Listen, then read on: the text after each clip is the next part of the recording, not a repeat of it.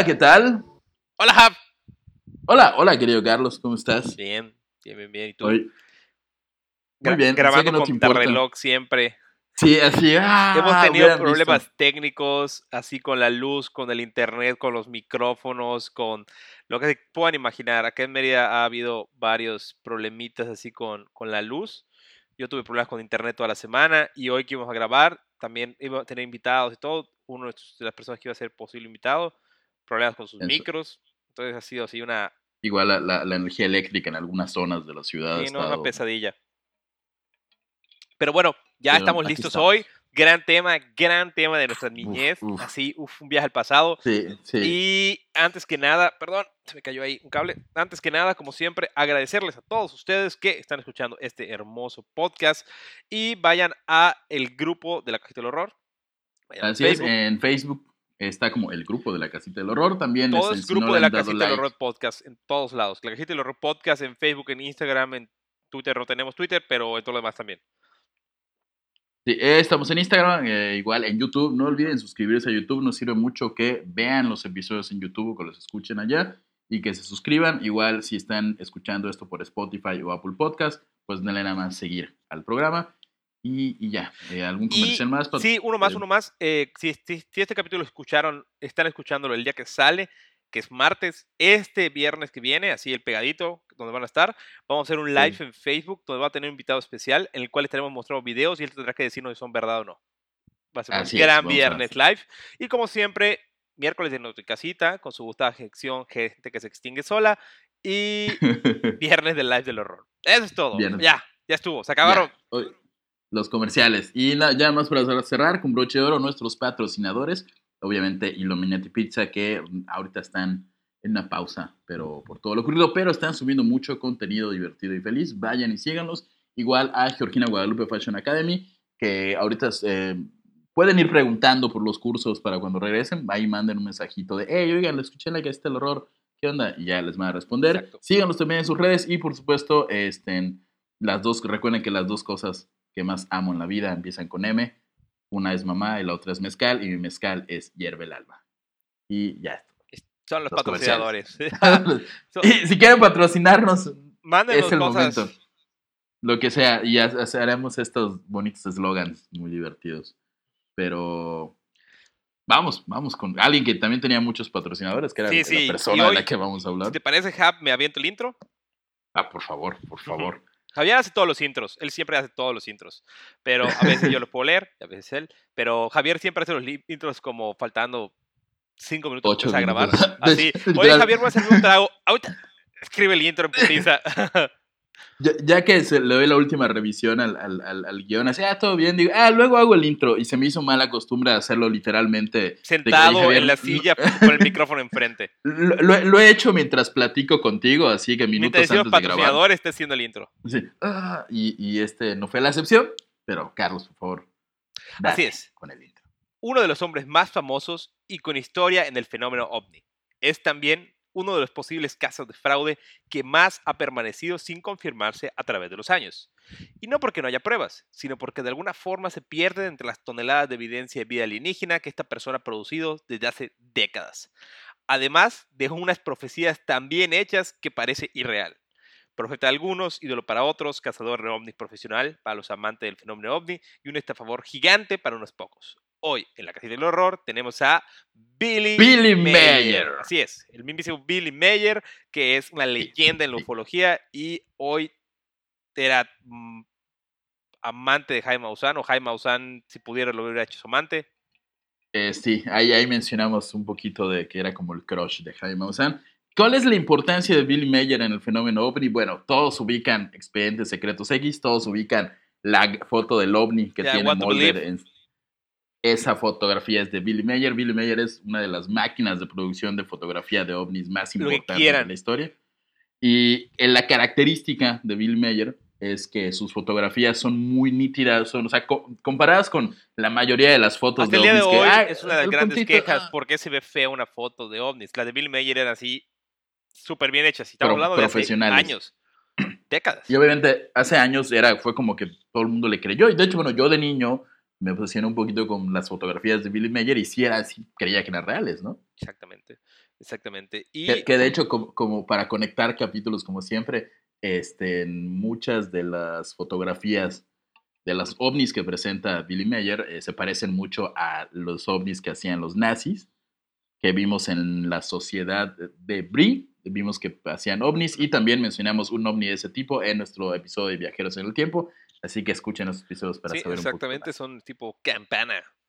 Ajá, pena. Y pues comenzamos. eh, hoy hoy no, son, no todos son cantados, así que puedes Ok. comenzar con el capítulo uno.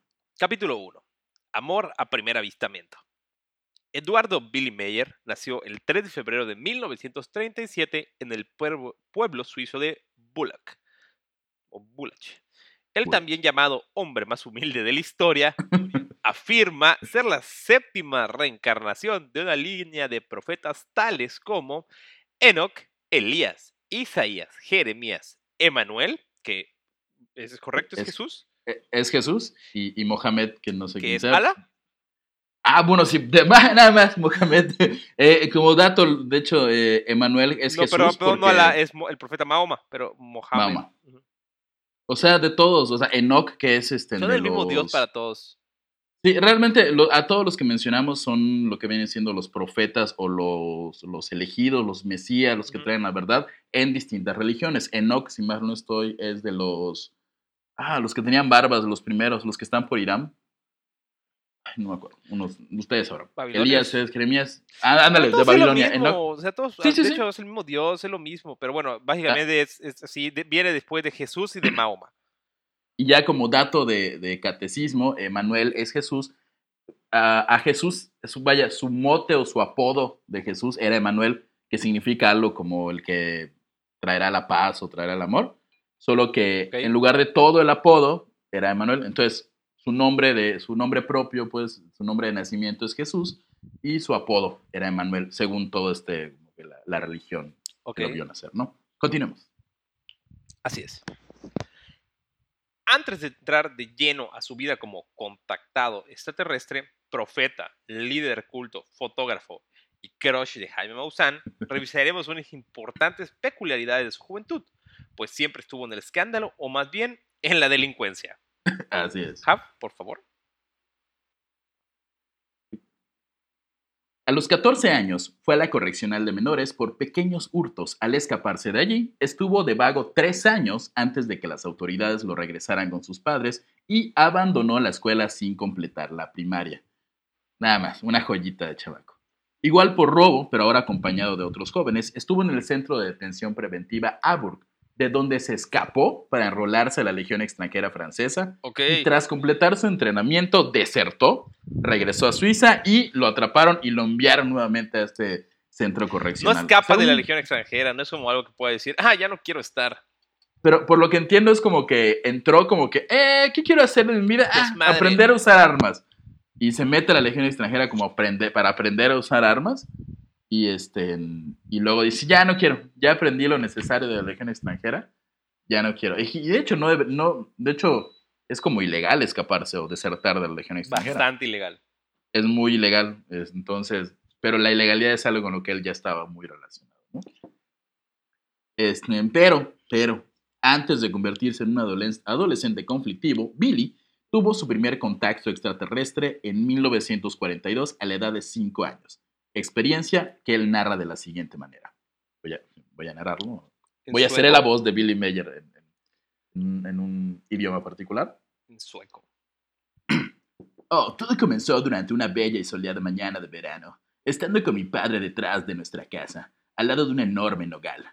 De repente, sentí un impulso dentro de mí, de fijar a toda costa la mirada hacia la montaña Eschemosher, y como resultado, vi allí, en el cielo azul, un intenso destello plateado que se dirigía hacia la torre de la iglesia. Una fracción de segundo después, oh cielos, el brillo plateado se disparó hacia nuestra dirección, sobre nosotros. ¡Oh cielos! y desapareció por encima de un bosque ubicado a 5 kilómetros de distancia aproximadamente. Pude ver que se trataba de un gran disco redondo y metálico. Al preguntarle a mi padre lo que era, él me respondió que debía de tratarse de una nueva arma secreta de Hitler. ¡Boom! Nosotros mencionamos Brother, eso. casual, o sea, debe ser como tu niñez de, oh, es el futuro, el Führer construyendo el futuro. Mira Ajá, pequeño. Billy. Mira, ¿recuerdas a Hitler? Ah, sí, ese joven está actualizando todo. Gracias, Adolfo. Yo no pude dar crédito a eso, así que desde entonces siempre observaba el cielo, en donde veía por las noches el destellar de las estrellas viajando en lo alto del firmamento, aunque no se trataba de aviones. O sea, estoy diciendo que vio un ovni a los cinco años. Me, me gusta tu Lo doblaje latino porque el que Es teníamos en los como- 90 va ad hoc con el capítulo. Eh, Es como de cheaters, ¿no? Así, oh, sí, te encontré con tu amante, que es primo, rayos. No, era Rescate 911, ¿te acuerdas de Rescate programa? 911. Misterio sin resolver. Serio, sin resolver. Eh, dos meses después, mientras jugaba sospechosamente solo en algún paraje suizo, Meyer tuvo otro avistamiento, pero en esta ocasión se trató de una voz en su cabeza.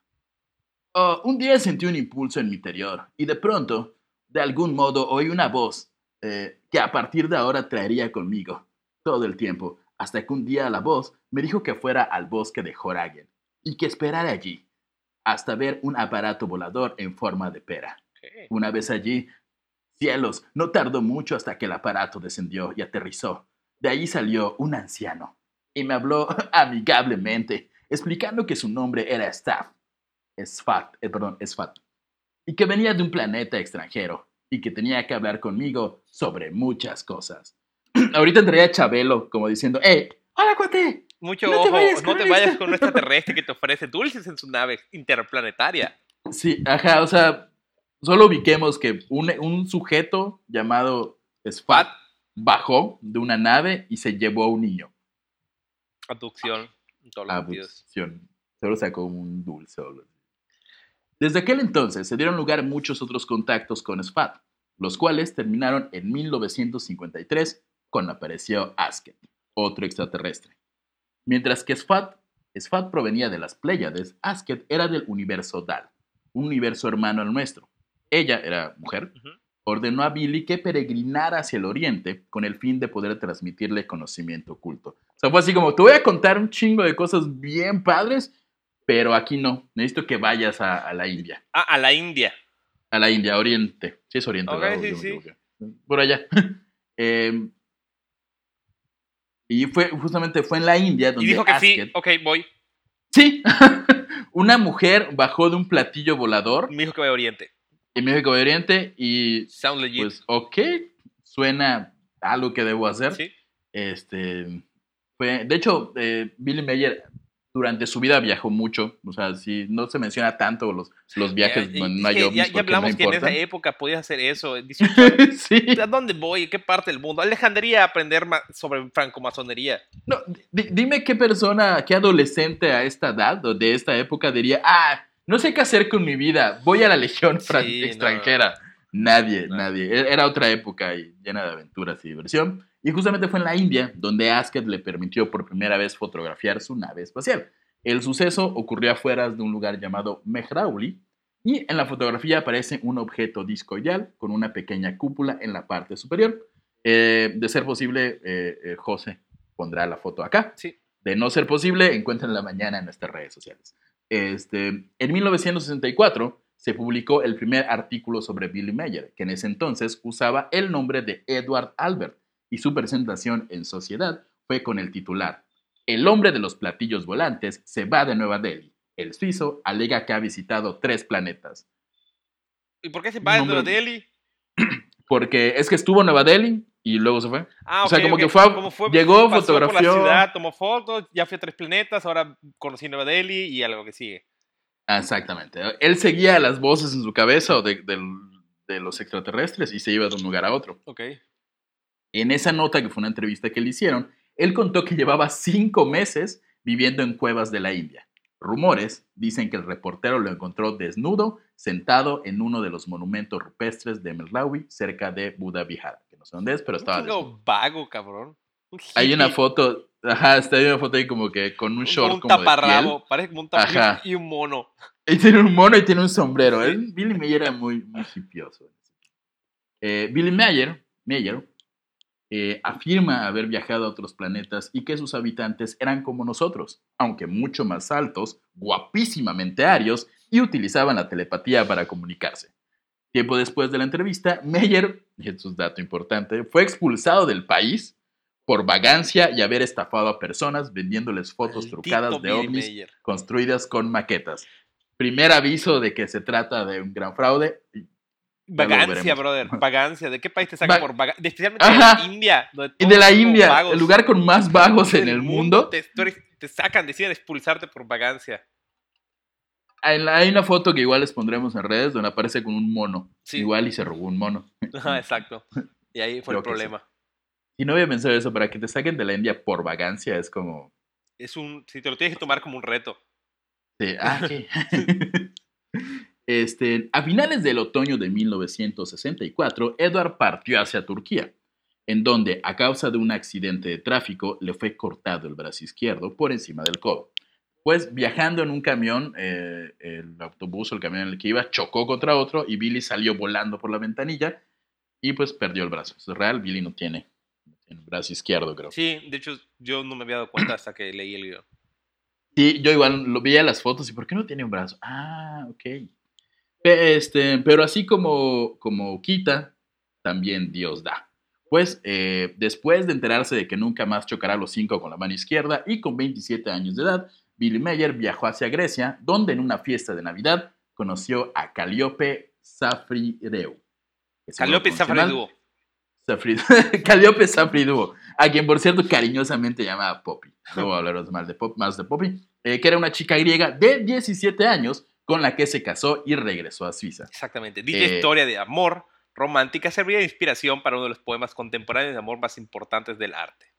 Amo su inocencia, 17 años. 17 años. Amo sus errores, Amo sus 17 errores, años. 17 Soy su años. primer novio, 17 años, su primer amor. 17 años. Posteriormente, esa canción sería inmortalizada por Los Ángeles Azules. Así es, la- los 17 años de Los Ángeles Azules está basada, inspirada completamente en el romance de Billy Mayer y, y Safariduo. Safariduo, que luego hizo el, el famoso tan, taran, taran, esta canción de Safariduo. Eh, después de encontrar el amor, Billy Mayer se retiró a la vida familiar y durante algunos años los círculos ufológicos no supieron nada de él. Ya para este punto, la- el modus vivendi de, de- de Billy Mayer era publicar notas de ovnis, tomar fotografías, o sea, Pero antes contar se todo lo que le pasó. Sí, es cuando se casa, como dice, hey, voy a dedicarle un tiempo a, a mi niña de 17 años, este, a la que le llevo 10 años y creo que en ciertos países sería legal ilegal esto. casarme. Pero son los 60, qué diablos, los negros apenas están votando, no importa. Lo de Este, menos. lo de menos. Eh, vamos con el capítulo 2. Exactamente. Capítulo Por 2. favor, Carlos. Pleiadianos, la causa y la solución de nuestros problemas. Hubo una notable pausa en los contactos de Billy desde mediados de los 60 hasta el 28 de enero de 1975, cuando don Billy Mayer hacía grabaciones de audio en un bosque y escuchó un sonido pulsante y al levantar la mirada vio un ovni que descendía suavemente. Pero aquí la pregunta es, ¿quién diablos sale a grabar audios bosques al random? O sea, uno de sus hobbies era ir al bosque a grabar sonidos. Eh, Hay, hay un, hay un en, en las investigaciones que, que vi, él, él iba a grabar algo que, que estaba muy de moda. O sea, estaba de moda en ese tiempo salir al bosque a grabar. Y creo que una de las cosas que buscaban eran como sonidos de fantasmas o algo así. O sea, la gente alternativa de la Ok, época, hablando de los psicofonías. 60 Ajá. Pero no es así como 100% seguro. Igual y solo iba a fumar marihuana al bosque. Y decía, voy a grabar, amor, voy a grabar. Y pues ya, Fuma marihuana. no fumar marihuana. Creo que está saturado un poco, Jav. Nada más para la siguiente. Ok. Después de sacar varias fotografías del disco, trató de acercarse, pero un campo de fuerza invisible se lo impedía. Wow. De ahí bajó una mujer de aspecto nórdico, de cabellos rojizos y un metro setenta de estatura. Lo único que la diferenciaba de los humanos era el lóbulo de las orejas, ligeramente más grande de lo normal. Se trataba de Sinjase. Eh, solo como dato, ya viste que si dice que sus lóbulos son más, Más grandes, es como los dioses de la India. Los dioses de la India tienen los lóbulos Ah, más grandes. exacto. Ok. Ahí vemos de dónde se inspiró el señor Billy. Ese Billy Mayer.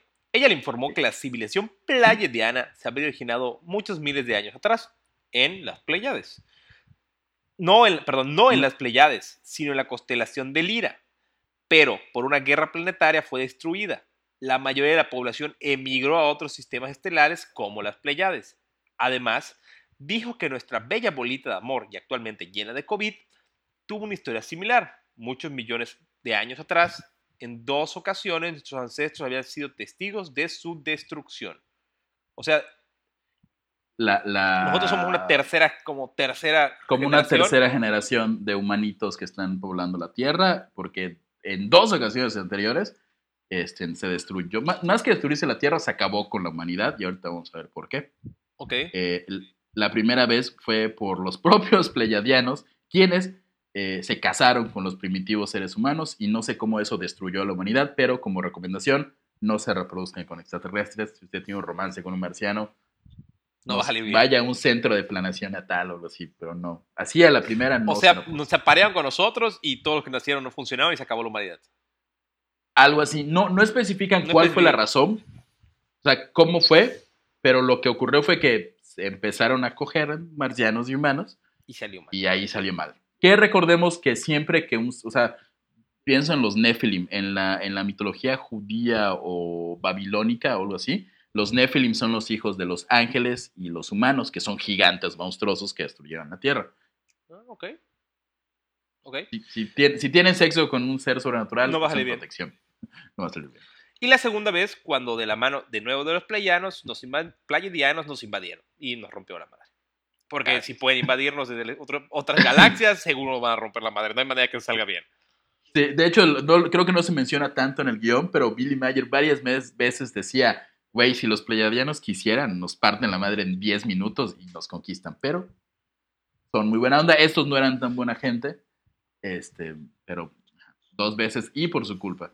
Eh, ahora, eh, los, los, los pleyadianos aquí se le aparecen a Meyer para salvarnos en esta ocasión, pero irónicamente ellos fueron los causantes en dos ocasiones de la destrucción del planeta. Entonces los pleyadianos son La novia tóxica de la Tierra. De verdad, qué pedo. O sea, tienen sexo con nosotros, hay un engendro, se emputan, nos destruyen, nos borran de la faz de la Tierra. Ay, de medio va a salir otra vez, se acercan y dicen, te voy a salvar, no te preocupes. Es chingada relación tóxica de la verga. Sí, es así como el exnovio que vuelve así que no, yo te amo, o sea, ya te pegué y todo, pero yo te amo. Dile no a tu novio pleyadiano, por más guapísimo y Por más que esté, nórdico que se vea. por más así rubio y ario, no, favor, no. Dejen a su novio, dile no al novio pleyadiano. Pero, por suerte, las visitas actuales de Semijase no tenían intenciones hostiles, pues eran descendientes de los pleyadianos de Lira. Sí, Deben ser como de... ¿de ¿Qué lugar es tranquilo? No sé. De Tulum. de Tulum, todos eran hippies y buena onda.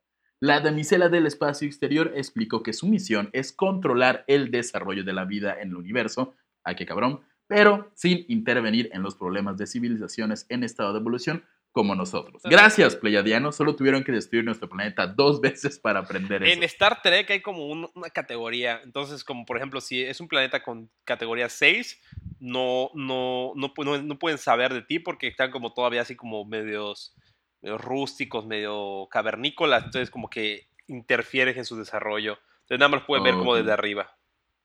Que si lo piensas es un poco como pasó con las religiones. A lo mejor seres extraterrestres aparecieron cuando no estábamos listos y nosotros dijimos, oh, es Diosito. crearon religiones y, y a- crearon- y- y- y sí modificaron el desarrollo de la humanidad. De hecho, en todas las historias del origen de la Tierra, siempre este es es este ser divino que baja del cielo, el que da el conocimiento, les enseña a usar el maíz, ese Exactamente. tipo de cosas. Casualidades que nosotros ponemos al aire, no estamos diciendo absolutamente nada. Recuerden que no importa en lo que rezan y creen, nosotros los amamos. Exactamente. Va. Y, y hablaron también Ah. del sistema de propulsión de las naves del universo y cómo los playidanos perciben el tiempo, pues ellos lo ven por, por momentos. O sea, ellos, el, el tiempo para ellos es completamente diferente. De hecho, Billy Sí. Mayer explica muy bien como en algunos momentos eso, ¿no? Como cuánto le tomaba viajar y dar su vuelta al barrio intergaláctico. Sí, sí, sí, tenía, tenía su tiempo igual de, de viaje, el señor Meyer. Toda comunicación entre los pleidanos era telepática y en ocasiones, solo en ocasiones, era hablada, ya que no hablaban como su- suizo fluido, preferían como que sea telepático el pedo. Eh, y Pero, estaban, pero aún así tenían conocimiento, o sea, sabían pero ellos sabían todos los idiomas del universo, así como R2D2 de Star Wars, que sabe todos los idiomas del universo, así. exactamente. Y bueno, volviendo a la horrible realidad humana de Meyer, Meyer mantenía a su familia con los 700 francos que le pasaba cada mes el gobierno francés por no tener un brazo. O sea, no le salió tan mal, perdió un brazo, se casó con una niña de 17 años y, Eh, y el gobierno le da pues, 700 do- dólares por perder el brazo. Pero igual tenía otras chambitas. Y además le daba tiempo para, para su hobby. Que es, Exacto, este, según los registros los- fue un hombre muy entusiasta, pues trabajó de criador de pájaros, entibador de minas y vigilante nocturno en una fábrica. Y para cerrar con broche de oro, criaba gallinas y vendía los huevos. Y investigué que si entibador, un entibador es el que pone los palos para apuntalar los techos de las minas. Ok, suena a un trabajo en el que podrías Perder tu otro y, brazo. y perder tu otro brazo. No sé cómo, eran otros tiempos, Era pero un reto, era un reto para Billy Mayer. No sé si yo, dueño de una mina, contrataría a alguien sin brazo en un trabajo en el que güey. O sea, podría perder. un cabrón que tenía LCD adentro. O sea, lo de menos que no tuviera un brazo. Y imagínate Billy Mayer pidiendo trabajo, así, buenas tardes, buenas tardes, ¿qué tal? Este, vengo a frutar", y que sus referencias sean, que diga, que, que su carta de recomendación sea de extraterrestres. La idea No, es que dice es- que, eh, eh, yo tengo el conocimiento. Yo sé hacer eso, y cómo lo sabe, un pleiadiano me lo dijo, ok, señor Billy, nosotros le llamamos. y bueno, ya, entre otros así. hobbies que tenía el señor Billy Mayer, en agosto de 1974 publica en la revista alemana Esotera. Era una invitación para formar un grupo de discusión de metafísica. En poco tiempo formó un club de personas interesadas en lo paranormal y ovnis. Para fin de año eran 10 personotas. Qué bueno, Ok, no- so, na- nada mal, aclarar- nada mal. Le- le- Pero Más- nosotros más seguidores. Más seguidores en que la. Casa del Horror en, en sus primeros tres capítulos. Sí. Y Cap, Eh. danos el siguiente capítulo, por favor. Ok. Capítulo 3. Yo solo quiero pegar en la radio. Ah, demonios. Perdón, maldita canción. Repito. Capítulo 3. Yo solo quiero pegar con los ovnis para ganar mi primer millón. Todas las declaraciones, artículos y entrevistas causaron sensación en círculos ufológicos europeos. En este momento, el nombre de Bill Meyer llega a nuestro país gracias a la finísima publicación Contactos Extraterrestres y al Mesías de la investigación ufológica nacional, ídolo personal y el encargado de levantar el rating de otro rollo en el año 2000, el señor Jaime Maussan. Así es. Te queremos mucho, Jaime Maussan.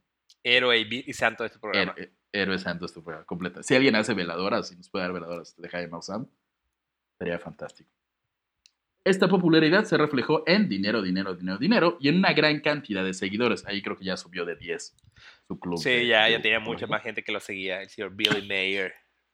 Eh, Meyer comenzó a transmitir sus enseñanzas editando un boletín titulado Wasserman Said, que no sé por qué se llama La Era del Barquero. Igual la traducción está mal.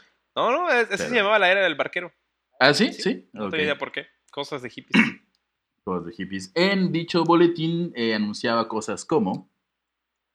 Ah, existen... oh, ay, se me fue el acento. Este, rayos. Eh, existen ocho razas de extraterrestres diferentes que poseen estaciones aquí en la Tierra. Exploran, estudian y están aquí para observar. Su fin no es hostil. Si una raza de esta cruza una distancia muy grande, tal vez años luz, oh sorpresa, no va a venir aquí para plantar problemas o para comenzar una guerra. Es un poco lo que decíamos, que, que si quisieran los pleiadianos nos podían aplastar. Ajá, sin segundos. borrar. Continúa Billy Mayer en su, en su boletín. El ser humano es una criatura combativa. Toda su vida se basa en la lucha, por lo que cree que si hay aquí una raza procedente de otro planeta, esas criaturas harán exactamente lo mismo que él. Pero eso no es cierto. No entendí mucho eso, pero creo que está diciéndonos que somos medio animales. Exacto, sí. Eh. Como que no porque ellos hayan llegado acá, también van a ser combativos. O sea, ahí- está como igual presumiendo un poco de que, hey, yo soy tan chingón que a mí sí me pudieron contactar, pero si salen a la luz, pues todos se van a volver locos. Y va a que como con ego- ellos. Ajá, tenía un ego muy alto, Billy. Era el séptimo. O sea, el brother se puso después de Mahoma y de Jesús, claramente. Tenía un ego muy Sí. alto. Eh, si lo deseasen, los pleiadianos destruían la Tierra en cuestión de minutos, oh cielos, y hubieran esclavizado a todos los terrestres hace miles de años. De hecho, lo hicieron una vez, señor Mayer, tú lo dijiste. Usted- Si los pleiadianos y otras entidades se llevan a los seres humanos, solo es por satisfacer su legítima curiosidad. Como Demonios. Miguel. Debe... Como Miguel. ok. Ple- Pleiadianos son arios y los nazis querían ser arios. Ahí hay algo extraño. Eh, de vez en cuando se comete algún error y un humano secuestrado muere. Muere, pasa, Lo- pasa, pasa, Pasa, normal. Se te van en el campo gra- gravitacional, se te quiebra el cuello. La- La Accidentes. zona anal, en lugar de izquierda, va a la derecha y pasan esas cosas. Yo, yo solo pienso en el momento en el que el primer extraterrestre dijo, hey, miren, tenemos esta sonda, o soy un extraterrestre, esto es telepatía, tenemos esta sonda, y va a entrar en un, un orificio. ¿Cuál es el ano? Y ahí haciendo experimentos, ¿no? Así que Así que descubrieron por dónde entraba y era más fácil, ¿no? Y bueno, eh, de vez en cuando se comete un error. Este, y él, él compara mucho estos errores como con los doctores. A un doctor se le muere gente, yo, Pero no son malos. pero no son malos. Eh, y, y de hecho aquí dice, los pleiadianos realizan el viaje de su planeta natal, Erra, a la Tierra en siete horas, que es como de Mérida al paradisíaco Tabasco, pero sin el riesgo de muerte por machetazo. Exacto, que te Te bloquean el camino y te secuestran en, el momen- a- a- a- en la mitad de la carretera. Sí, que aquí ha- hay muchas confusiones porque dicen son de las, de las Pléyades, son pleyadianos. Cuando dice Pléyades se, se refiere como al, es como un conjunto de planetas, ¿no? No es específicamente constelación. un planeta. Una constelación, gracias. Este, en el otoño de 1979, un equipo japonés de producción buscaba hacer un documental de Billy Mayer. Sin embargo, Estaba el suizo- famosón, ¿eh? sí, ya, ya, ya a principios de los 80 ya era así el top. Está cabrón. Sin embargo, el suizo sufrió de un repentino golpe de angustia y no quiso recibir a nadie. Rockstareando la hija. Sí, así, ah, ¿quieren grabar? No, yo no quiero. Es cuando Sí. yo, un artista, un Sí, artista. ya rockstareando. un- Ya, sí, completamente. Testigos declaran que fue muy inesperada esta reacción y que Meyer no salía de su habitación, no comía. Únicamente tomaba café y fumaba cigarrillos, que es lo que yo conozco como desayuno. Como todos Eh, mis días. Después de tres días de berrinche, fue convencido de hacer el documental. Quizás porque anteriormente eh, los, los productores omitieron un detalle que le iban a pagar. Ah, ¿van a pagar? ¿Cómo no? Pásenle a mi granja. ya se me quitó las ganas de Ya se me no la salir. angustia. Eh, no se sabe cuánto cobró por la producción del mismo, pero la granja en la que ahora vivía, comprada con las ganancias de entrevistas, ponencias y donaciones, se había convertido en negocio. Si alguien deseaba hablar con Meyer, debía pagar con trabajo o con dinero. Y la segunda parte me preocupa un poco. ¿Cómo pagabas con trabajo? ¿Era como esclavitud? Er- ¿Era algo sexual? ¿Era seres humano izquierda? ¿Qué tenías que hacer? ser, ser su mano izquierda. ¿Cuál es su trabajo? Soy la mano izquierda de Billy Mayer. To- Tomo todo lo que él no puede tocar con la mano Con la izquierda. mano izquierda. se- O sea, cuando quiero agarro- rascarme el, el- el oído izquierdo, yo, yo se lo rasco. de repente así y sale así en base y toma así. Exacto. Gra- Gracias, mano, Mano izquierda. Eh, Es un- era una granja lo que, lo que él tenía, entonces sí tenía trabajos de Ah, granja. tenía las ya vimos, gallinas, tenía los huevitos. exactamente, y ya vimos que sí le gustaba como que esta vida Chippy. de, de- como de los singles, así caballo y así. Entonces yo quiero pensar que eso, que eso, que eso hacía, aunque eh, creo que no lo mencionamos en el guion, pero hay como sospechas de que ah, se aprovechó, ah, no, sí lo mencionamos. en el- Sigue, Se aprovechó sexualmente un poquito de algunas Ay, personas. nunca pasas en los cultos. ¿Quién lo hubiera En un visto venir? culto jamás. ¿Quién lo viera? Un amable señor Una- de barba blanca. Una persona que se cree el profeta de los, todos los tiempos, abusando de su poder. ¿Cuándo has visto que alguien abuse sexualmente eh, en el nombre de Jesús? Jamás, en la vida. Maldito. Jamás. Bueno, sigamos con capítulo 4. Retoca aquí, retoca allá. Maquíllate, maquíllate. Entre los reportes que ponían, que podrían poner a Mayer contra las cuerdas de un fraude internacional, está el dicho por el investigador Jim Lorenzen. Creo que empleaba modelos y retiró las fotos que no eran buenas. Nunca se comprobaron las pistas de revelado y de las copias para ver si se sostenían. Nunca verificó una cosa así. Que es lo más simple y una de las primeras cosas que yo haría para comprobarlo, o sea, los negativos, ¿no? Exactamente. El APRO o Aerial Phenomena Research Organization solicitó una investigación más exhaustiva de Mayer, pero él se negó. Entonces, la organización solicitó les fueran proporcionadas copias de las fotografías y, de ser posible, las originales. Nuevamente, Mayer le dijo del pastel. Lo cual generó declaraciones de la APRO, del que el caso Mayer era un fraude. O sea, no me las diste, eres un fraude. Bueno, Eh, todas estas or- organizaciones son, son- investigaban fenómenos este, como que- de ovnis. Como no sé. Que, que no, e- eran, eran, eran los 70s, 80s y los ovnis estaban de moda. Los aliens estaban de moda. Y se surgieron muchas asociaciones encargadas de decir, oigan, este güey lo está haciendo bien, parece ser que sí es. sí, Ajá, o sea, como que daban guía de, de qué ajá. onda. Y, Y algunos sí estaban en contacto con, con científicos y comprobaban cosas. ¿no? exacto. Por su parte, Walter Andrews, director de la Mutual UFO Network o MUFON, Bufón, gran nombre, bufón. escribió en 1980 que el caso Meyer es un fraude total perpetrado contra el público para conseguir una ganancia financiera. Cara Bill Mayer. En la revista londinense The Unexplained se publicó que la historia de Mayer se ha convertido en algo tan pintoresco que incluso el devoto más crédulo de la hipótesis extraterrestre sentiría por lo menos una pequeña sombra de duda.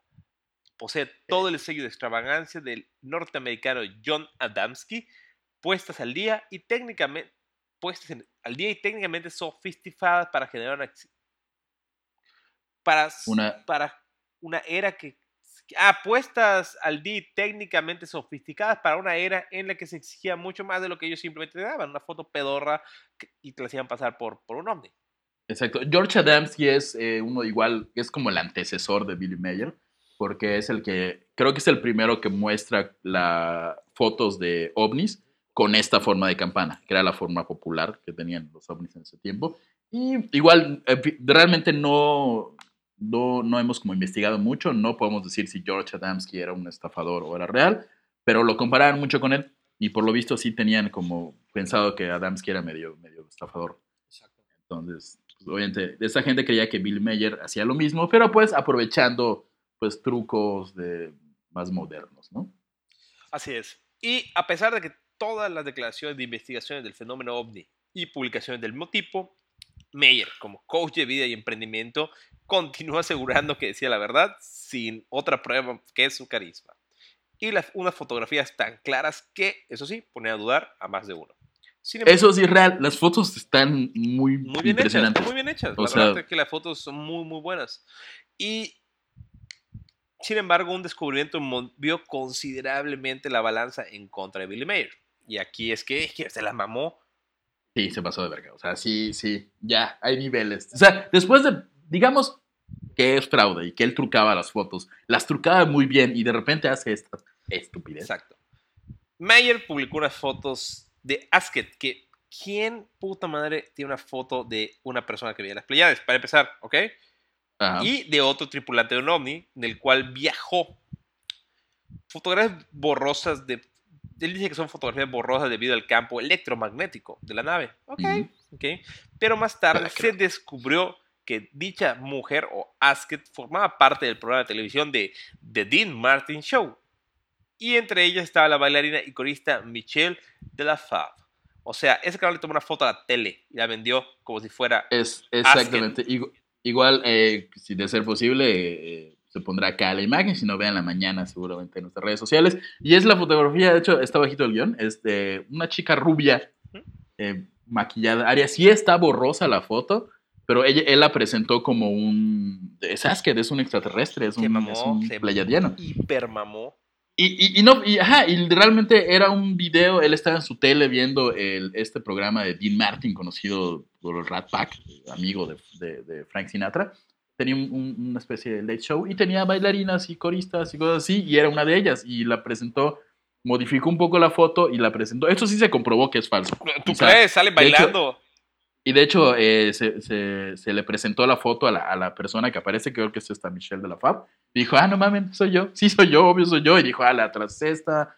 O sea, no, no, no soy extraterrestre. Pero, pero obviamente, Meyer terco, como yucateco que asegura que la cochita no, lleva, no mayonesa. lleva mayonesa. No lleva mayonesa, no lo hagan. Eh, defendió su historia y aseguró que fueron los hombres de negro los que cambiaron sus imágenes para dejarlo en ridículo. Esa es como la, la vieja confiable. vieja que, confiable. ah, no, los hombres de negro. El gobierno. ¿Cómo están, Romanek? El gobierno Eh, implantó pornografía infantil en mi computadora. No lo fue. El gobierno implantó pornografía. Que de hecho, el otro día leí que, que puedes pagarle a un hacker para que haga eso. Bueno, pues está Romanek a lo mejor es implicado por los hombres de negro. Ok, sí, de hecho, esta, hay una, había una declaración que no puse, pero básicamente el descubrimiento de que fueron los hombres de negro no lo dedujo él, se lo dijo un, un pleiadiano en alguna plática. Le dije, hey, te van a Ponte hacer daño. verga. ¿Quiénes? Los ponte verga. los Ponte hombres. verga, los hombres negros te van a querer así pendejear. Y bueno, como prueba para respaldar sus relatos y fotografías, Meyer entregó al investigador Wendell Stevens varias muestras metálicas de las naves pleiadianas. Fueron cuatro paquetes. El primero contenía un cristal color lavanda, dos llevaban unas muestras metálicas oscuras y el último albergaba un triángulo de un par de centímetros de lo que parecía ser una relación de plata y oro. Todo fue enviado a los laboratorios. Excepto por su claridad y por la belleza de su suave tono violeta, el cristal de amatista no reveló ninguna propiedad fuera de lo corriente. La parte oscura de las dos muestras metálicas era óxido y contenía principalmente aluminio, azufre y pequeñas cantidades de plomo, cobre y plata. Mark Vogel, encargado de los estudios y famoso por trabajar en un método de comunicación entre plantas y humanos, wow, no, le Eso es consi- cierto. no lo consideró mejor que una soldadura estándar de plata. O sea, esa persona que tiene ese método, que el método de comunicación entre plantas y humanos dijo, "Mm, esto se ve falso. Sí, pero es, es mucho más complejo de, de que solo hablar las plantas. Es como una especie de investigación que él hace, este, en la que nuestra mm, energía emocional, por decirlo así, afecta a las plantas. Pues Que, que luego se ha comprobado que si, si estás molesto, por ejemplo, pues la planta igual lo, lo, lo percibe y se marchita. O sea, es, es mucho más complejo que hablar con las plantas, pero sí ese señor que hablaba con las plantas dijo esto es falso. Ok. En sus palabras, se podría haber acudido a un joyero y conseguir cualquier mezcla así. Solo quedaba por analizar el pequeño triángulo dorado. Está buenísimo. El pequeño espécimen contenía plata, aluminio, potasio, calcio, cromo, cobre, argón, bromo, cloro, hierro, azúcar, flores, muchos colores, azufre y silicio. En la pequeña parte central, tulio. Los resultados le parecieron fascinantes, por lo que habló con el ufólogo, Rick- el ufólogo Richard Haynes del Centro de Investigaciones IMSS de la NASA para que fuera a ver la extraña muestra. Me dio la suficiente información por teléfono para tentarme, declaró Haynes. Por lo tanto, yo fui. Al día siguiente, cuando Haynes llegó, Fogg le dijo, tengo que enseñarte algo. Luego metió la mano en su bolsillo, recordó Haynes, en busca de una bolsita de plástico en la que había puesto el fragmento triangular, y no lo encontró. Se quedó mirando con una expresión que nunca olvidaré. Estaba atónito. O era un gran actor o decía la verdad. El fragmento metálico había desaparecido. Tiempo después, Vogel perdería cualquier entusiasmo por el proyecto. Ok. Bueno, entonces... O sea, te voy a mostrar, señor investigador, la prueba de que existen los aliens. Y pero no fue Meyer, fue. Vogel. O sea, ya era una persona Sí. que le dieron para probar eso. Pero de entrada es que Vogel hablaba con las plantas. Exactamente. Y Vogel era, o sea, lo que viene siendo Vogel y otro que se menciona antes eran como Wendell Stevens. Este, eran como, trabajaban con Meyer, eran como los encargados de, de llevar pruebas de Ok, Billy ok, ok. Mayer, Meyer a otros lugares, ¿no? El, el- al que le llevan los metales, que es, este, que es de la NASA, sí, sí lo investigué y sí es un científico que nunca pudo probar nada porque, hey, sorpresa, desapareció. Pero todas estas dos personas, de hecho, creo que a, no sé si era a este señor, a Vogel o a, o al anterior que mencioné, lo, lo, este, lo encarcelaron por pornografía infantil, algo así. El culto de Billy Mayer tiene sus cosas como todo culto. ok. Sí, exacto. Este, sí. Eh, la gente de Génesis 3, editorial encargada de poner a la venta libros de Meyer, había publicado, sin aprobación de Vogel, el que estaba investigando lo de los metales, un amasijo de cosas incoherentes y fantasiosas, haciendo aparecer el caso como algo sumamente espectacular y extraño. Lo que Stevens, la persona que, llevaba, que trabajaba con Bill Meyer, y sus patrocinadores nunca mencionaron, fue que las mismas muestras las habían hecho analizar en la Universidad de Arizona, en donde se les había etiquetado como metal de crisol, es decir, una aleación de baja temperatura que se emplea para hacer cosas tales como soldaditos de plomo, básicamente una variante de la- del aluminio que se puede conseguir de cualquier forma. O sea, lo que presentaba Bill Mayer como, como metal extraterrestre era metal de crisol, metal muy fácil de conseguir, Muy fácil. se los manda a sus, a, sus, a sus chalanes, los chalanes lo llevan y se hacen las investigaciones y las investigaciones que sí publican son las que dicen que no saben qué es. Porque hubo gente que dice, ah, no sé qué es, y hay gente que dijo, no, espérate, esto es aluminio, no Ah, mames. es un soldadito de plomo. Ign- Ignoraron esas y publicaron las que les convenía. Este, algo que las publicaciones que lo adulaban nunca publicaron era, era que Meyer en, diversa, en diversas ocasiones se le comprobaron varios fraudes. Continuamente, de hecho, llegaban informes, esto informes a la policía de donde vivía Meyer, Ok. este, de que alguien vio pequeños modelos de ovnis colgados en su granero. O sea, Ya, hay, güey, hay, hay reportes de, oigan, pasé por la granja de Billy Mayer y vi que casualmente colgaba de un hilo un, Mm, un ovni del tamaño de 30 centímetros. Ya, listo, con eso Eh, es frío. Sí, pero, pero creo que el gran acierto de, de Billy Mayer y de su gente y de su secta y de su culto es ir como eliminando esta evidencia o no, no sacando. No tomarla en cuenta, ajá, exacto. Hacer más ruido con, con más fotos que parecen reales que pues hacer más ruido con, con las cosas que evidencian que es un fraude, ¿no? En una de sus fotos, por ejemplo, y eso está buenísimo, aparece un árbol que nunca existió en ese lugar. Meyer afirma que sí había un árbol en el sitio, pero que desapareció más tarde cuando Semjase borró su tiempo. O sea, cuando decían, oye, está bien la foto, pero este árbol no está acá. Ah, pues Existe. es que lo no es borró. que era un árbol de maqueta. Ya sé.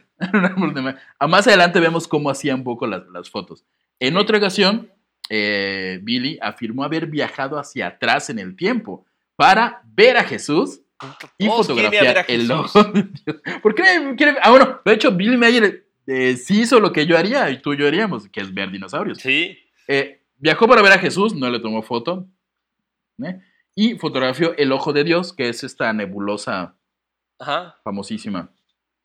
Este, es la nebulosa del anillo de la constelación de Lira, ok. donde supuestamente, o sea, supo decir, oye, me llevaron a su planeta, la constelación de Lira, donde están las Pléyades, y tomé esta foto. La foto, de si es que la pone José acá, Póngala ahí, es ridícula. O sea, es, es, pude haberla hecha con mi celular y poniendo saliva. O sea, es Sí, un no. círculo. chap. Para el nivel de fotografía y de trucaje que manejaba Bill Meyer, esta foto es de primaria. sí, está pedorrísima. Eh, Meyer afirmaba haber tomado una serie de fotografías que mostraban los escombros de San Francisco después de un gran terremoto que tendría lugar en algún momento futuro. Eh, según él, había viajado en el tiempo acompañado de Semjase, pero en realidad las fotos habían sido tomadas de la revista Geo, de un artículo que mostraba la idea de un artista plástico de lo que podría suceder en San Francisco en el caso donde un... Eh, Meyer se excusó diciendo que los pleyadianos habían colocado en la mente del artista Claro. una imagen exacta del futuro real, Claro. el mismo que él había fotografiado. La verdad, su explicación es completamente absurda y... y Güey, pero era ágil ese cabrón. O sea, bajaba esos que, balones. oye, oye, pero igual ah, tenía más tiempo, no era como que la publicara en Facebook y en chinga tenías que contestar, o sea, él la publicaba en su revista, le, alguien le mandaba una carta, oye, se parecen a la, a la pintura que hizo este artista, ah, es porque los extraterrestres se metieron en la cabeza del artista y Sí, a sí, través de claro. una onda sónica, a través de una sonda anal mental. Sí, no era lo mismo, no era lo mismo. Había chance para pensarle qué, qué mamada decirle. Sí, sí, sí, pero sí, tenía respuesta ridícula tras respuesta ridícula, desde que movían el tiempo hasta que se metían a su cabeza. Este, digamos, eh, el mismo mayor Coleman Baum-Kevitsky, director del Intercontinental UFO Network, o por sus siglas ICUFON, descubrió algunos de los fraudes de Meyer. En uno de sus boletines, distribuidos entre sus asociados, afirmó que se habían encontrado modelos de ovnis colgados en su granero. Otra vez, segunda vez que dicen que Ya, le ven. Billy, escóndelos, no mames. Sí. No los dejes colgados. Ah, es que lo pinté, lo voy a Es secar. que me fui a comer y medio voy a bajarlos. Es Sí, ya, no, no, no, no. Y, por supuesto, no podemos dejar de mencionar la famosísima foto del pterodáctilo, que este, mm, igual de ser posible que se ponga spoiler, si no, véanlo mañana en redes sociales. Es una foto de un pterodáctilo que eh, cuando Billy Mayer viajó en el tiempo, hizo lo que nosotros sí haríamos. Si no saben de qué estamos hablando, vayan al tema del cronovisor y de los, y de los viajes en el tiempo. Este, fue a ver dinosaurios y tomó una foto de un pterodáctilo. Exactamente. Que de hecho yo sí me creí, yo cuando vi de niño esta foto en alguna revista ahí de dudosa procedencia, sí creía que era un pterodáctilo. Dije, no mames, Billy Mayer sabe qué pedo. Está chingoncísima, es no la mames, luz. está súper bien, pero definitivamente había Sí. revistas de dudosa procedencia que reproducían este tipo de material en toda Latinoamérica. Sí, de, de hecho, la- el contacto internacional, en la que sea que se haya publicado desde el principio, tenemos una gran tradición de revistas entre amarillistas y de investigación. Lo dijiste de una manera muy directa, pero sí. Eh, Esta imagen es un, es un pterodáctilo y ya tiempo después se descubrió que la imagen es de un cuadro. Él le tomó una foto, un cuadro, jugó un poquito con la exposición para que se vea extraño, pero es literalmente una fotografía de un cuadro de un libro de ciencias de un pterodáctilo. Insisto, lo verán sí. mañana en nuestras redes sociales. sí. Ya, o sea, ya, ya. O sea, Sí, Ya se la voló. toda la evidencia sale, se la voló. La, la pregunta es, ¿por qué le crees, Jaime Maussan? Porque Jaime Maussan Sí, porque adora Jaime Maussan, ese güey No, sí. está enculado de Billy Mayer. Sí, con nuestro Jaimito no te metas, Bill. Por, por eso estamos sacando la evidencia, porque estamos molestos que engatuse a Jaime Maussan. Exacto, de esa A nuestro- manera, con nuestro- un pterodáctilo así. Ay, es que se mamó. Ajá. eh, Jaime Maussan es conocido también como el cabecita de algodón por el que sí votaríamos. Ujú. Este. Pero vamos con el capítulo 6. capítulo 6. Este es cantado, así que lo canto yo. Capítulo 6. Vete ya, si no encuentras motivos para seguir conmigo. Vete Pero- ya. Vete ya. Eh, el golpe más duro en su carrera de fotógrafo profesional de ovnis o licenciatura en comunicación, como le dicen en la, en la UNIT, lo recibió de parte de su esposa, Poppy, que no se llamaba Poppy, pero esa apodo le puso ella. Así, Tú te vas a llamar Poppy. ¿Por qué? Porque, me vale Porque es- el griego está muy cabrón de pronunciar. el griego está muy cabrón de pronunciar. Eh, Martin Sork, un miembro del club social, culto, grupo de debate, lo que sea, creado por Billy, pronto se dio cuenta de que él y su mujer tenían peleas frecuentes. Cierto día en que un pleito terminó con Poppy llorando y gritando, este, acabó con ella dando a Sorge transparencias en color chamuscadas por el fuego.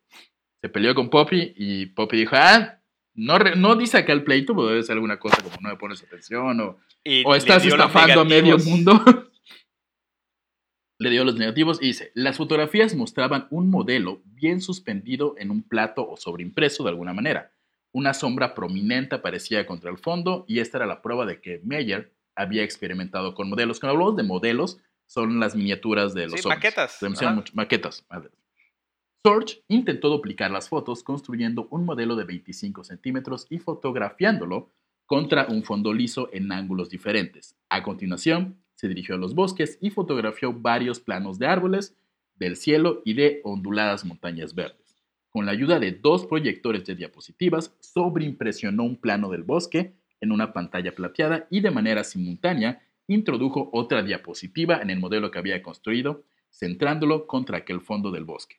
Luego enfocó con nitidez ambas diapositivas y fotografió la pantalla.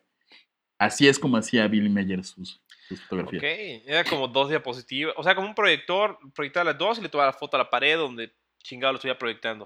O sea, sí, sí es un trabajo Bueno, para la que lo- época está, para la época era un... está creativo. Yo-. O sea, si se hubiera dedicado a los efectos especiales Billy Sí, Meyer, sí, o sea, hubiera sido hubiera un hit.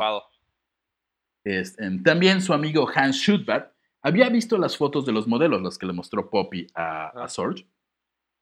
Eh, pero Meyer se le adelantó informándole que efectivamente eh, esas fotos eran falsas. Él dijo que había tallado un modelo de madera, pero solamente para recordar cómo eran las naves pleyadianas. Claro. Este, con su única ya- manita ya- tallando un modelo de madera. con su muñón así. Que de hecho, a- a- pues, nos podemos burlar, este, pero sí decían Güey, que era yo- muy hábil con una Yo ni mano. con las dos manos podría tallar un modelo de madera. Sí, no, yo no. no. Pero, pero sí decían, y, bueno, igual no sabemos si es real o si solamente para endiosar a Bill Meyer. Varias entrevistas decían que él era muy hábil haciendo cosas con una mano. Era más rápido con una mano que una persona con dos manos. Ok, O sea, era ágil el Billy. pero pues sí, le descubrió el señor Hans Schubert y le dijo, no, no, es que tallé una, uno de madera, nada más para que no se me olvide. Eh, y en ese momento Meyer quemó las fotos, pero Poppy, es justamente cuando ocurre esto que Poppy la rescata del fuego, se las da a Sorge y ya se descubre todo, ¿no? Eh, para esto Meyer se enojó, Poppy trató de defenderse utilizando la pistola de Billy, pero eh, este logró desarmarla y luego Poppy trató de suicidarse con píldoras. Oh, y acabó mal. Acabó mal.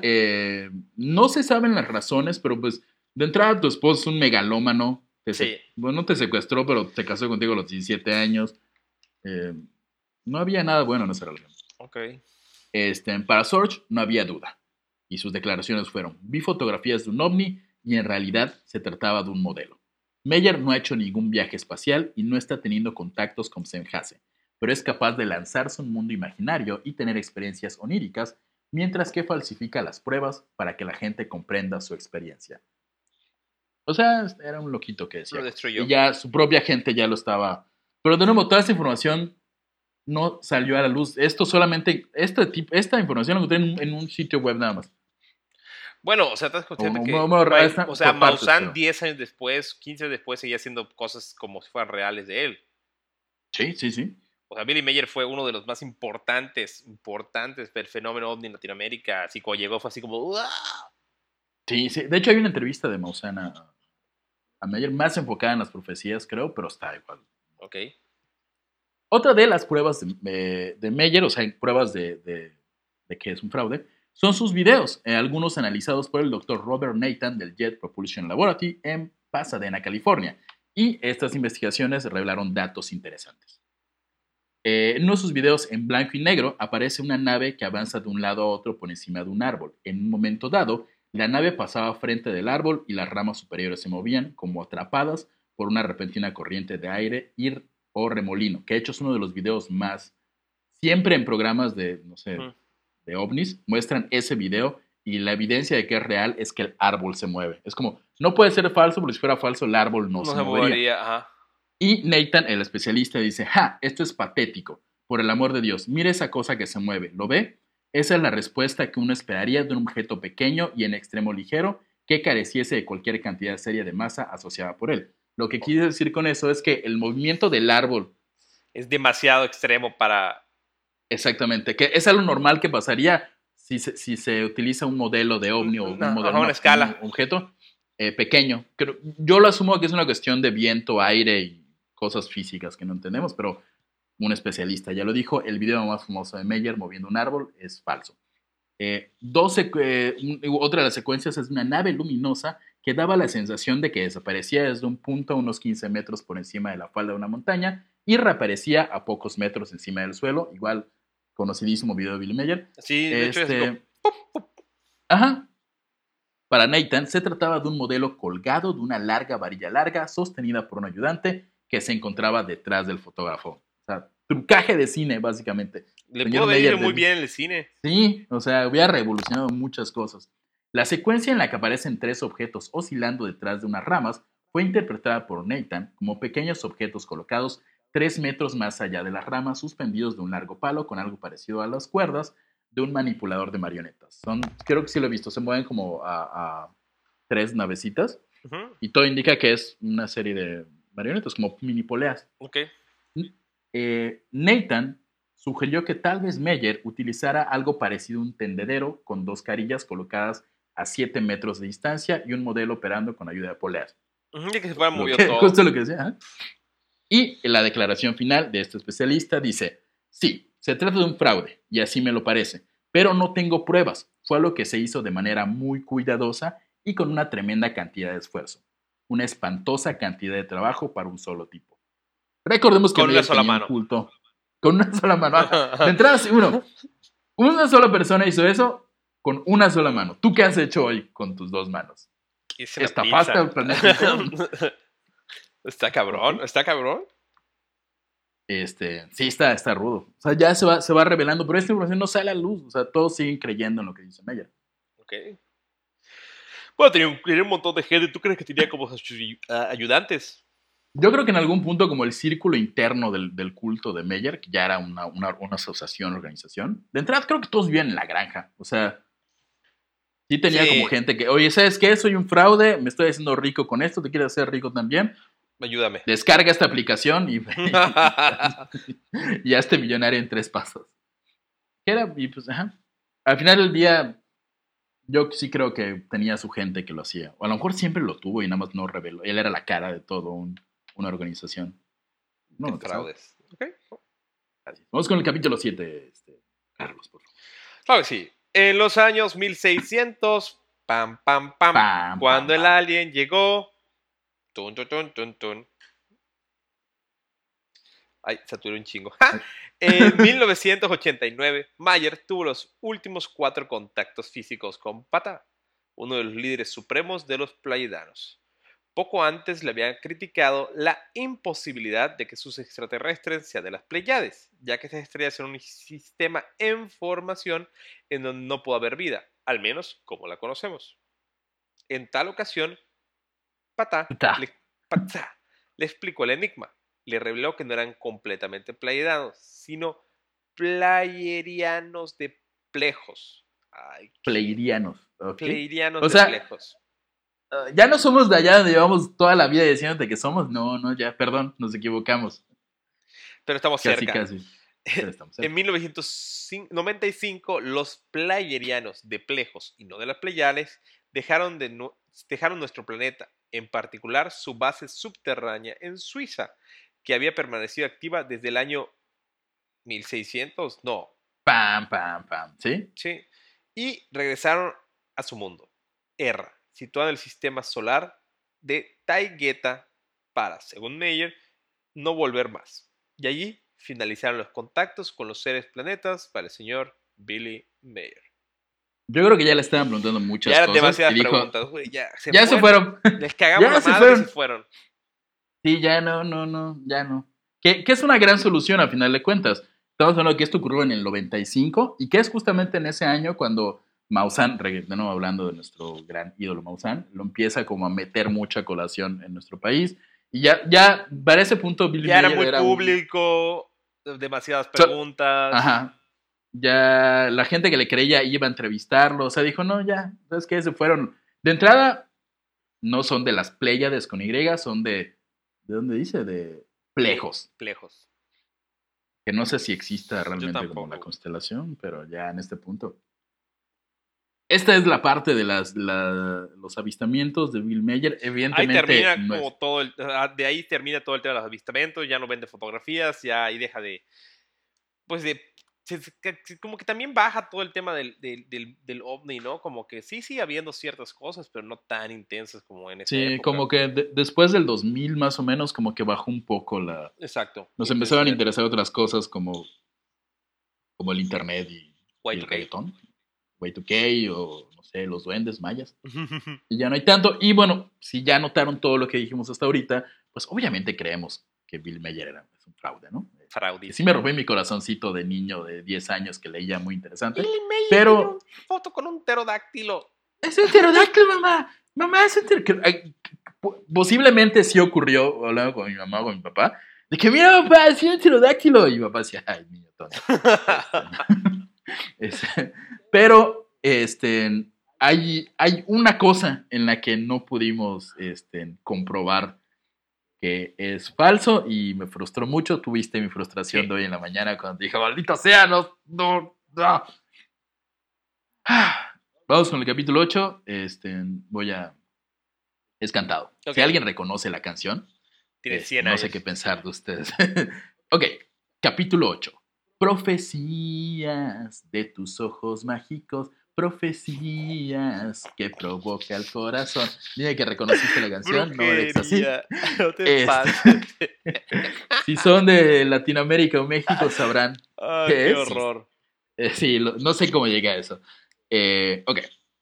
Porque no todo fue paseos, fotografías y charlas existenciales de los playadianos. A Billy, eh, para seguir idealizando a este supuesto estafador o mesías incomprendido, también nos dejó una lista de más de 160 malditas profecías Chingo, leerlas. o, o un intento de. O sea, si eran. Es que hay unas que son como profecías que, mm, digo, acá algunas de ellas son sospechosamente exactas y otras más son más como frases para recordarnos que solo tenemos un planeta y debíamos cuidarlo. Al final del día, eh, Bill Mayer sí como que era muy de, hey, cuiden el planeta porque pues, es lo único que tenemos. Ok. Muy hippie, eso Ok. es muy... así. Este, por supuesto, que no les narraremos las 160 profecías, pero sí eh, les resumimos un documento que Billy Mayer redactó en 1958. Ojo, esto que vamos a decir se escribió y se publicó en 1958 y ocurre a partir de las pláticas con Sfat y Asker. El 25 de agosto de ese año 1958, Billy envió este documento con varias profecías a los gobiernos del mundo bajo el nombre de advertencia a todos los gobiernos de Europa y nadie le hizo caso. Ah, eh, Lo ignoraban me mandó un vato de Suecia sin un brazo, toda esta lista de profecías. Tocando la puerta. Sí, no. Señor gobierno de Suiza, ¿qué tal? Este, Pues tengo unos chavos de las Bill- que me acaban de Bill- decir. El Mayer. este, sí, no le hicieron mucho caso, pero vamos con, con, con las profecías que hemos medianamente resumido. ¿Quieres, ¿Quieres empezar, Carlos? Así es. No tienen como una numeración específica, así que yo. no, no son así. Aparecerán sectas que se extenderán como hongos venenosos por todas partes, y su fe obsesiva resonará como un sonido de trompetas. Ok, ok, Ok, la, bueno, la compro. hay sus, eh, no. La Unión Soviética, la cual se disolverá a más tardar en el año 1991, como en la DDR Alemania Oriental, lo cual existirá solamente hasta fines de los años 80 de este siglo, tras lo cual Alemania volverá a unirse. Durísima. Esto lo dijo en Durísima. 1958. Se hizo Wow. al 100%. Los años son correctos, parece que sí, ¿no? Sí, los años son correctos, todo es perfecto, es perfecto. Eh, Es, es- eso me... ah, ¿Por qué? ¿Por qué no se equivoca? es que ahí en sus profecías sí está duro Billy Mayer. Sí, sí, Hay, varias, hay varias que dices, ¿cómo Sí. demonios se enteró de esto? Por otro lado, se produce una guerra en Irak por medio de Estados Unidos, por su presidente, el cual no tendrá éxito. Por lo que uno de sus hijos, que también llegará al poder de Estados Unidos, desencadenará otra segunda guerra en Irak en el tercer milenio, lo cual conducirá un increíble desastre y a torturas, así como masacres por medio de fuerzas estadounidenses y los insurrectos. Está durísima esa. O sea, es- se decir está hablando que- de George Bush, Exacto. padre, hijo. Exacto, poder, poder decir va a haber un presidente Oh. y su hijo va a ser presidente, son así las probabilidades y que van a invadir un país de todo el mundo, menos. Le pegó. No, y dice, va, la guerra, una guerra en Irak. No, le pegó sea, durísimo. Es que sí, las profecías de Billy Mayer están Oh. cabronas. Dice que se sea, desarrollarán otras gregas, guerras malignas sobre la Tierra, las cuales serán tan numerosas que el ser humano perderá la cuenta. Pues todavía no llegamos a eso, pero bueno. Sí, sí, no, recuerda que básicamente el otro lado del mundo está en guerra desde hace muchos años. Eh, por medio de guerras y amotinamientos se exterminarán pueblos, países colapsarán y cada poderoso mandatario designará a los países conquistados bajo su comando con nuevos nombres, por lo que las antiguas denominaciones desaparecerán. Ese no ha llegado.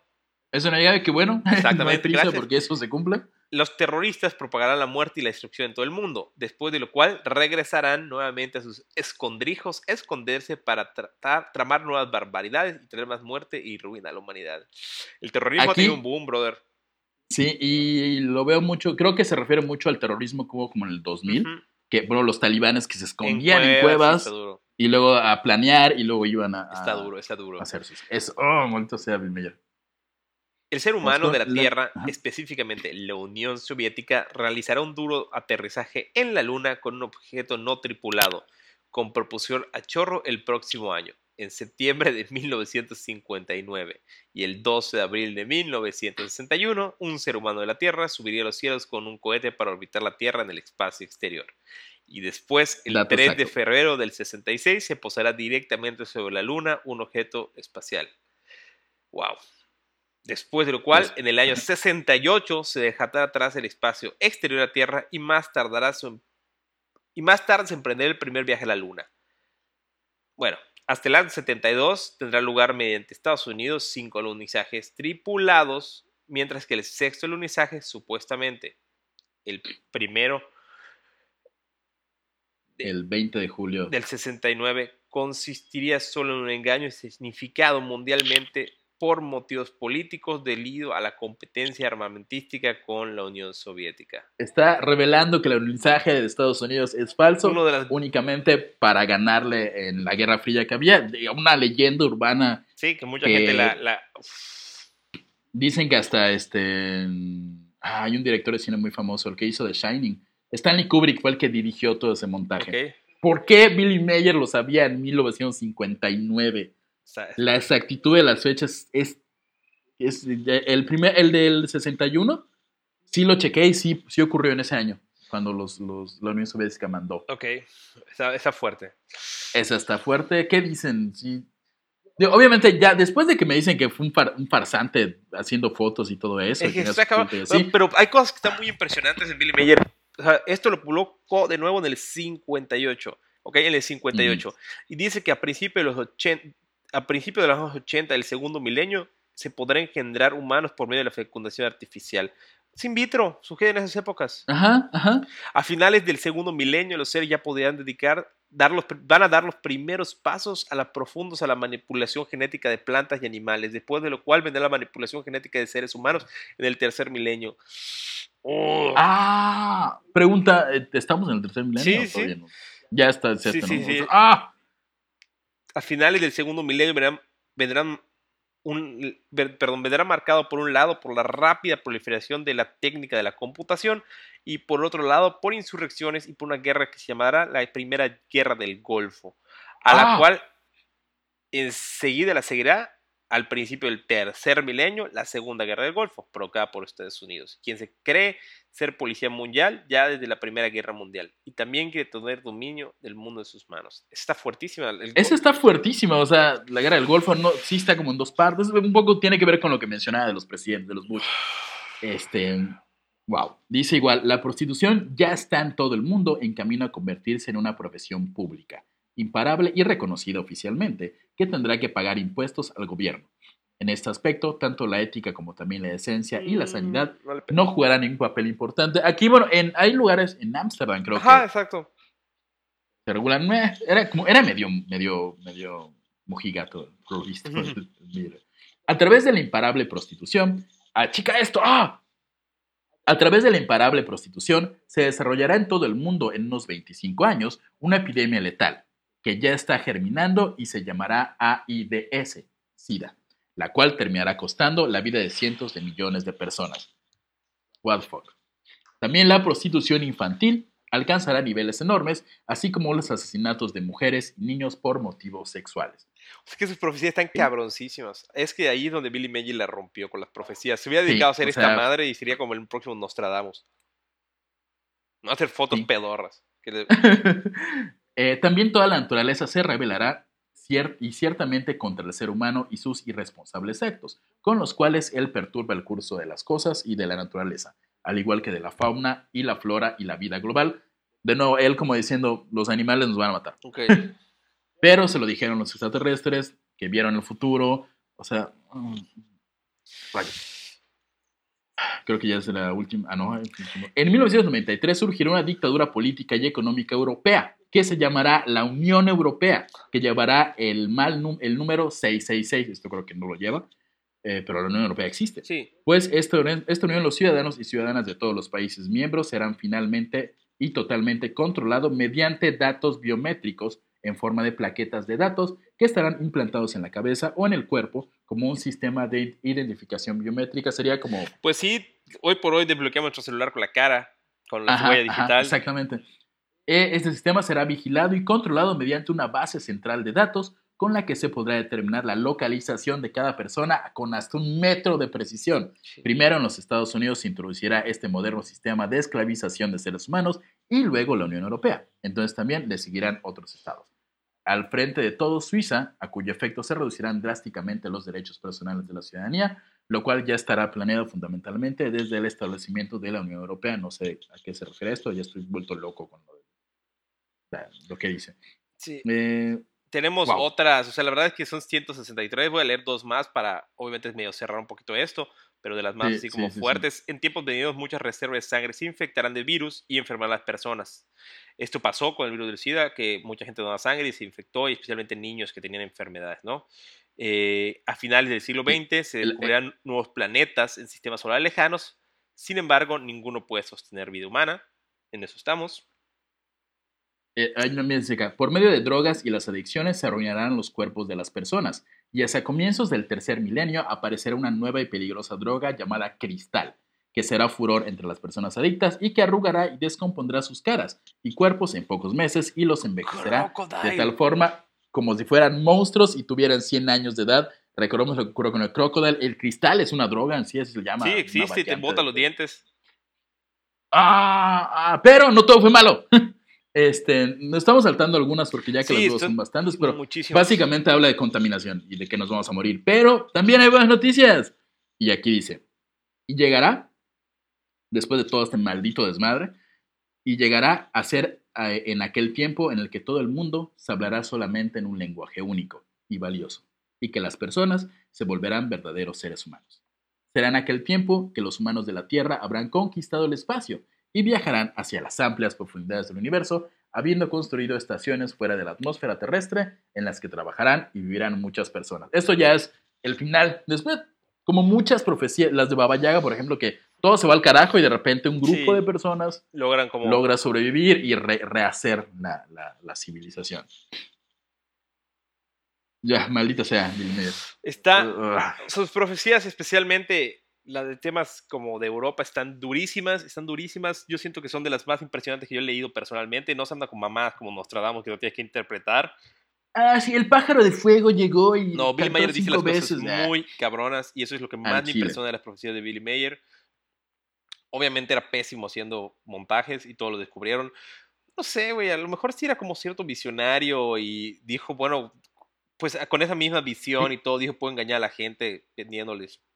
Fotitos". Igual y tuvo, y tuvo, porque igual y tuvo las premoniciones y no supo como, digo, ok, si digo que todo esto, estas profecías, pues van a tirarme de loco. ¿Por qué no sustento mis profecías con una historia inventada de que unos extraterrestres de Pleiades me visitan, hago todo un montaje, eh, consigo la idolatración de Jaime Maussan y ya después le digo, hey, todo esto que le estoy diciendo, esta gran farsa es para contarles esto que es verdad. Puede ser, y las- fue la- las a lo mejor fue la única manera que pudo llegar masivamente a todo el mundo, y él lo sabía. Al final de cuentas, él siempre dijo que su misión era dar esos mensajes, como advertir a la humanidad de todo lo que estaba ocurriendo. Y hay datos, y hay, si las profecías vayan, están impresionantes las profecías de Billy Mayer, son de las, de verdad, son las más exactas que yo he escuchado en mi vida. O sea, con, no, dijo, dijo eh, este, Guerra del Golfo, Sí, este, no, no, tiene los cosas presidentes, muy, muy, muy Irak, fuertes. el Y, y bueno, en nuestra época nosotros crecimos viendo lo que era Billy Mayer. Definitivamente te rompe el corazón un poco el tema del pterodáctilo en este momento, o, pero, pero bueno, eh, yo creo que marcó a mucha gente, especialmente, eh, bueno, acá los que veíamos tercer milenio con Jaime Maussan, definitivamente Sí. estuvimos expuestos a esto y sabemos de lo que estamos hablando, pero en Europa seguramente y bueno, en muchos sí, sí, países él con fue muchos como más un años ícono. antes. Completamente. Este, ahí habrán fotos de Billy Mayer por ahí por allá. Este, pero qué temazo. Sí. Creo que pocos temas nos habían choqueado tanto, pero creo que desde Sí. ayer estás aguantando mis audios de ya viste que, que dijo Sí. esto, oye, eso- No, es que a- estuvo ayer estaba gritando No, porque sí, era un está- falsificador. Pero, pero al final cierra, o sea, es que nos vamos de- de- diciendo, ah, chingo Billy Mayer, rompiste mi corazón, a, ¿qué pedo con sus profecías? Exactamente. Y, re- y muchas de las prof- y las profecías las publica inclusive mucho antes de agarrar popularidad como, como Con las fotógrafo fotos, de ovnis. exacto, sí. Fue en su época que salía a grabar sonidos al bosque. Ajá, ahí, ahí le dijeron todo eso, pero bueno, como fotógrafo, pues era un fraude, pero aparentemente como profeta no, No, era bueno, No era bueno el Billy Mayer. era muy bueno. Y bueno, o, o- o- o es un fraude y no sabemos cómo lo, lo- lo hizo. ¿cómo lo logró? Si lo averiguamos, Exactamente, igual y, Se los diremos. No sabemos cómo lo habrá hecho, pero, pero bueno, la verdad me, me- me encantó el capítulo de hoy. Gracias. Sí. Gracias, y gracias, Carlos. vayan todos a, ya saben, como siempre decimos, ay, perdón. Vayan a nuestros grupos, escríbanos, Facebook. coméntenos, díganse que les gustó, que no les gustó. Eh, quiero una camisa que diga soy la mano izquierda de Billy Mayer. Sería bueno. La mano izquierda de Billy Mayer. Con una Sí, tacita de este, café ah, así. no, ha- habría que hacer, seguro tenía un grupo de, de Facebook ahorita que se llaman los man izquierda. de Billy. sí, sería súper Este, cool. Pues eh, ojalá que hayan disfrutado el tema. Realmente sí, nos gustó mucho. Llevamos dos episodios seguidos que dijimos qué gran tema, qué gran programa. Sí. Gracias por escucharnos, por compartirlo. Recuerden que esto está saliendo el martes 20 y algo de mayo. Este, ah, de hecho, este, de hecho, hoy martes es cumpleaños de mi primo Emilio. Te va a acordar. Ah, ok. Este, felicidades. eh, felicidades. te compraré algo bonito, un pastel o algo así. O te daré un abrazo para que mueras de coronavirus. Este, y recuerden, estamos exactamente en Facebook, en Grupo La Castel Horror, en Facebook La Castel Horror Podcast. Igual estamos en Instagram, en Spotify, en Apple Podcast y en YouTube. Síganos, Todas vayan las plataformas de follow podcast, hasta en iBooks. En iBooks. Que, que hostia, que iBooks está en España y la estamos rompiendo, tío. Sí. Vayan que por ahí. un abrazo a todos los que nos escuchan hasta allá. Ole, tío. Y ya, pues yo fui Osae, así me encuentro en todos lados. y, y tú dices esto primero. eh, Sí, yo siempre voy primero. Ya llegué a todas mis redes sociales. Recuerden que la verdad está allá afuera. Y recuerden comer, tomar mucha naranja, porque hay que hidratarse. Yes. Ya es todo. Adiós.